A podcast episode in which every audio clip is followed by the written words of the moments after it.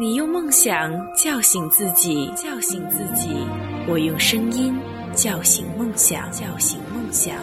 这里是华清校园广播，飞扬电波，沟通无限，我们就在你身边。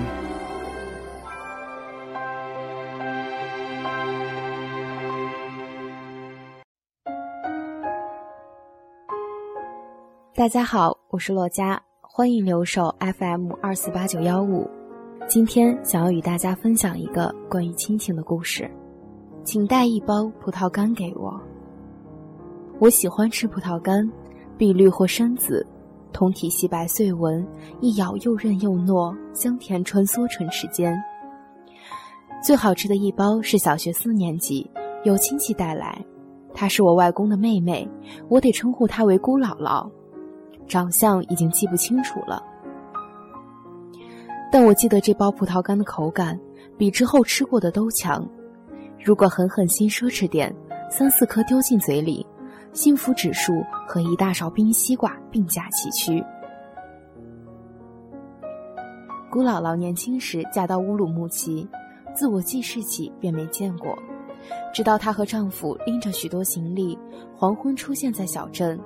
我们全家所有人都在那个破烂的车站等待，小一辈的不知道正守候谁，长一辈的神色激动，而姑姥姥一下车，脸上就带着泪水，张着嘴没有哭泣的声音，直接奔向外公，两位老人紧紧拥抱，这时姑姥姥哭泣的声音才传出来。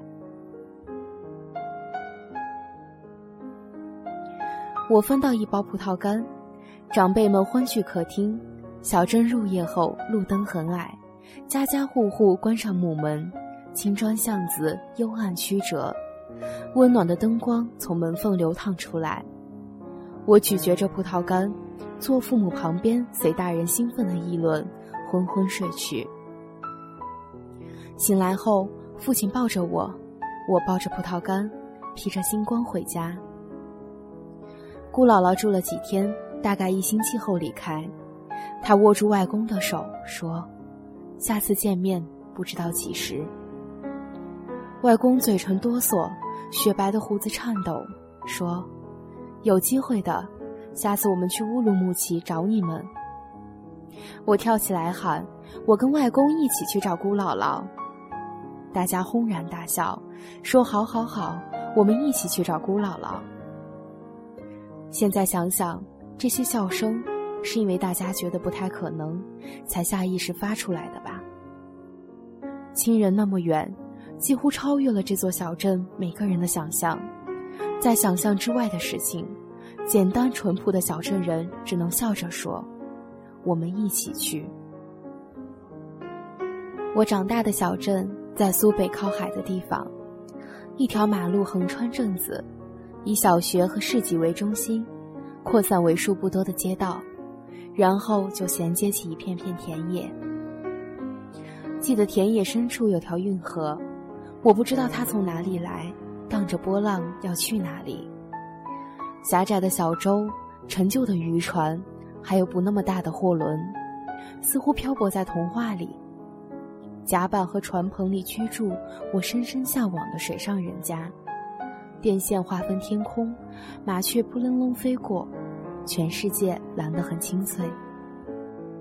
每天放学后要路过老街走回家，老街匍匐着一条细窄的河，沿岸是些带院子的住户。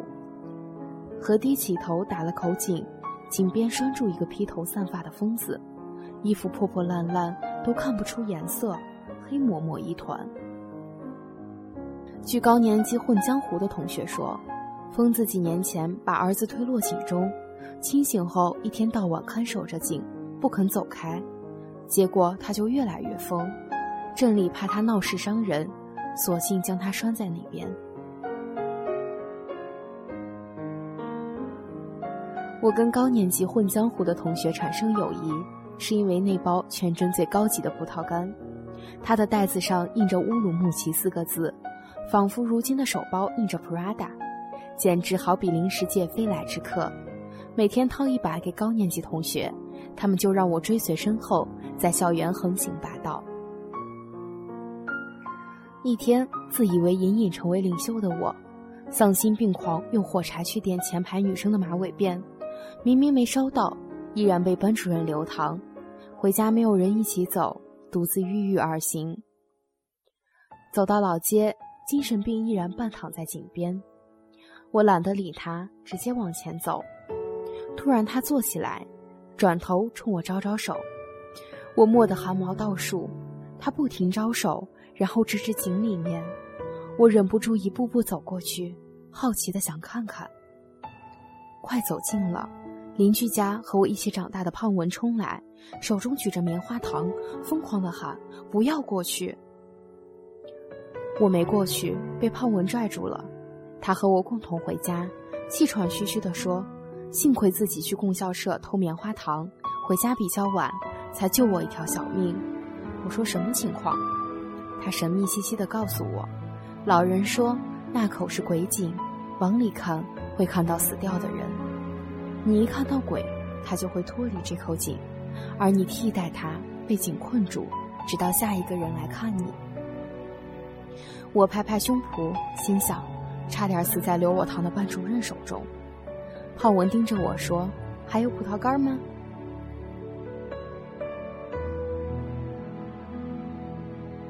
太玄妙了，我觉得童年一定是要属于农村的，稻田、河流、村庄的炊烟、金灿灿的油菜花，抓知了、摸田螺、偷鸭子，率领三百条草狗在马路冲锋，疯子、神棍、村长，叫卖的货郎、赶集的大婶。赤脚被拿着刀的老婆追一条街的大叔，是美丽的夏天，不比现在的烤箱模式，全人类塞进薄纸高温烹饪，大家死去活来，什么乐趣都没有。那时候的夏天，白昼有运河的风，入夜有飞舞的萤火虫，到黄昏，家里把饭桌搬出来，在门口庭院一边纳凉一边吃饭，邻居也通通在门口吃饭。可以胡乱走动，你夹我夹一口红烧肉，我夹你夹一口土豆丝。吃过饭，大人擦干净桌子，小孩就赤膊爬上去，躺在八仙桌，冰凉冰凉的，仰望夜空，漫天星星感觉会坠落，银光闪闪，看着看着就旋转起来，包裹住自己。我们离树很近，我们离微风很近。我们离星空很近，我们离世界很近。作业呢？作业外公帮我做。后来被妈妈发现，禁止外公出手。我去跟外公谈判，他苦恼地拍着蒲扇说：“我不敢。”我说：“那你要赔偿我。”外公说：“怎么赔偿？”我说明天他们要抓我打针，你跟他们搏斗，不要让他们伤害我的肉体。外公说：“好。”可惜第二天，五个大人把我摁在板凳上，打一针不知道什么防疫的玩意儿，我连哭带骂都顶不住十只邪恶的大手。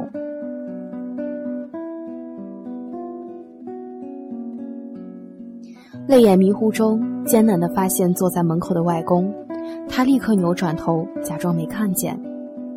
打针结束了，我一个月没理他。外公憋不住。每天诱惑我，鸡食糖、蜜枣、糖疙瘩等等，什么都使劲。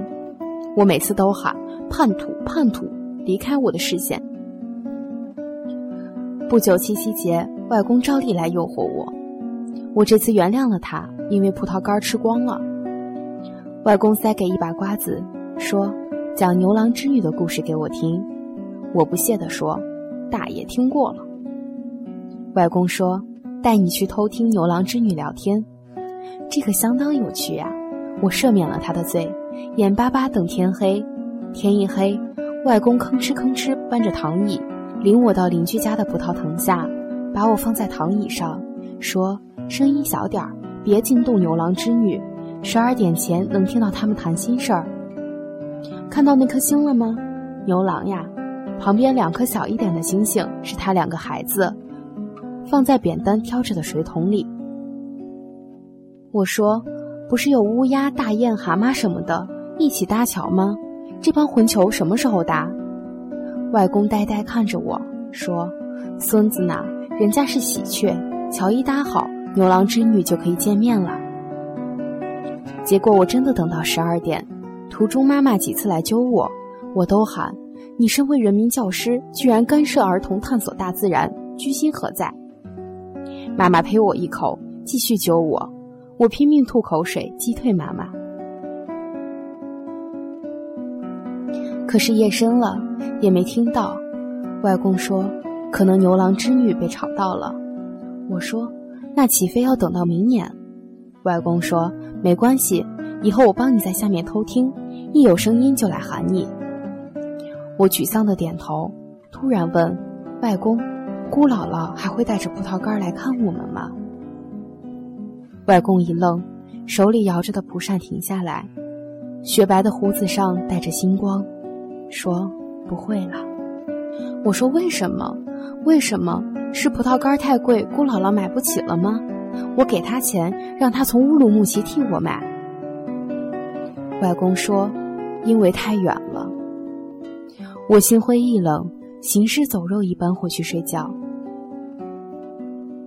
然而没有等到第二年七夕，我就看见了姑姥姥。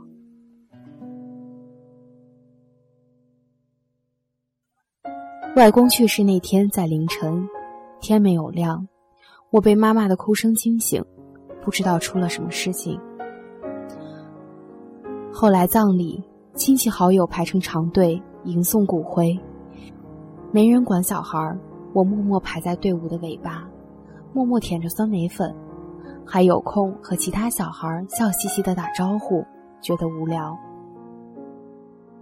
姑姥姥排在队伍的前方。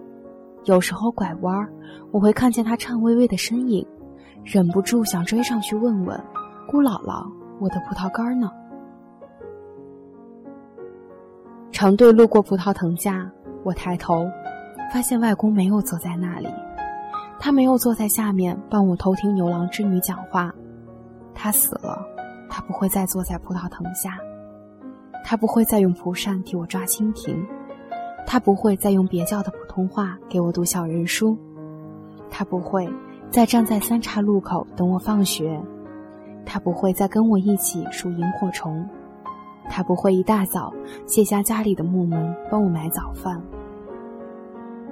我呆呆看着葡萄藤，突然眼泪冲出来，放声大哭，哭得比打针更加撕心裂肺。一周前的大清早。外公躺在床上，我跟着妈妈去看望他。他呼吸又低沉，又带着细微的哮喘，像破烂的风箱。我坐床边说：“外公，我去上学了。”外公脸转过来，没有表情，连那么深的皱纹都静止不动。我大声喊：“外公，我去上学了。”外公的手靠着棉被。枯枝一般，毫无光泽，布满老年斑，很慢很慢的举起一点点，抓住我的手。我傻傻的看着外公的手，说：“外公，你怎么了？”外公声音很小，再小一点，就跟牛郎织女的情话一样，听不见了。他说：“好好上学，外公要走了。”我说。要不是我妈太凶，我才不要上学。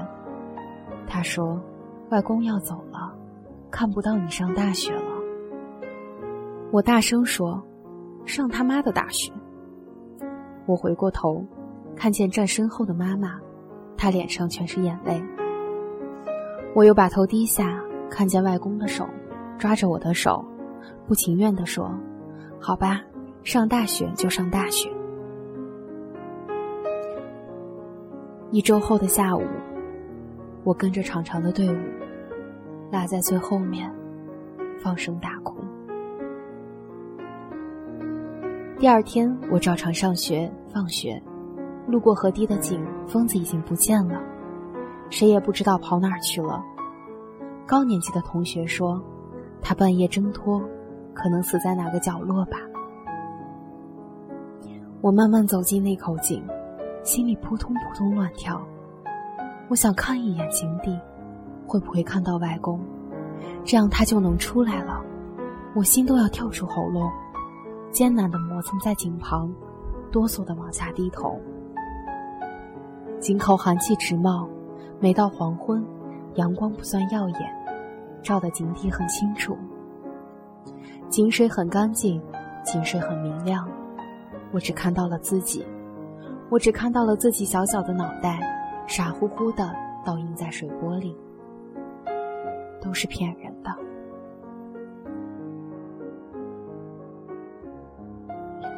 我趴在井口，眼泪一颗一颗掉到井底，也不知道能否搭起一些涟漪。几天后，我们全家送姑姥姥，送到小镇那个只有一座平方的车站。姑姥姥这次一个人来的，只带着一个军用行李袋。贴着红五角星，他放下袋子，用手帕擦眼泪，跟外婆说：“妹妹，这次我们就真的可能再也见不上面了。”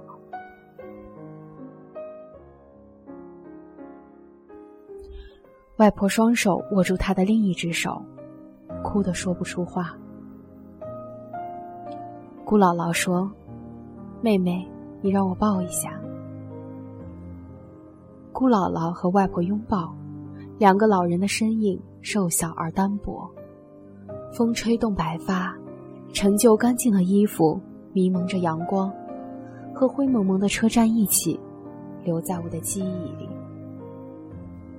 姑姥姥打开行李袋，掏出一块布，放进外婆手心，说：“妹妹，这是当年哥哥送给我的玉镯子，是哥哥给我的嫁妆。”留在老家吧，人回不来了，大概会死在外边了。把当年嫁妆留在老家，你替我放在哥哥床边的柜子里。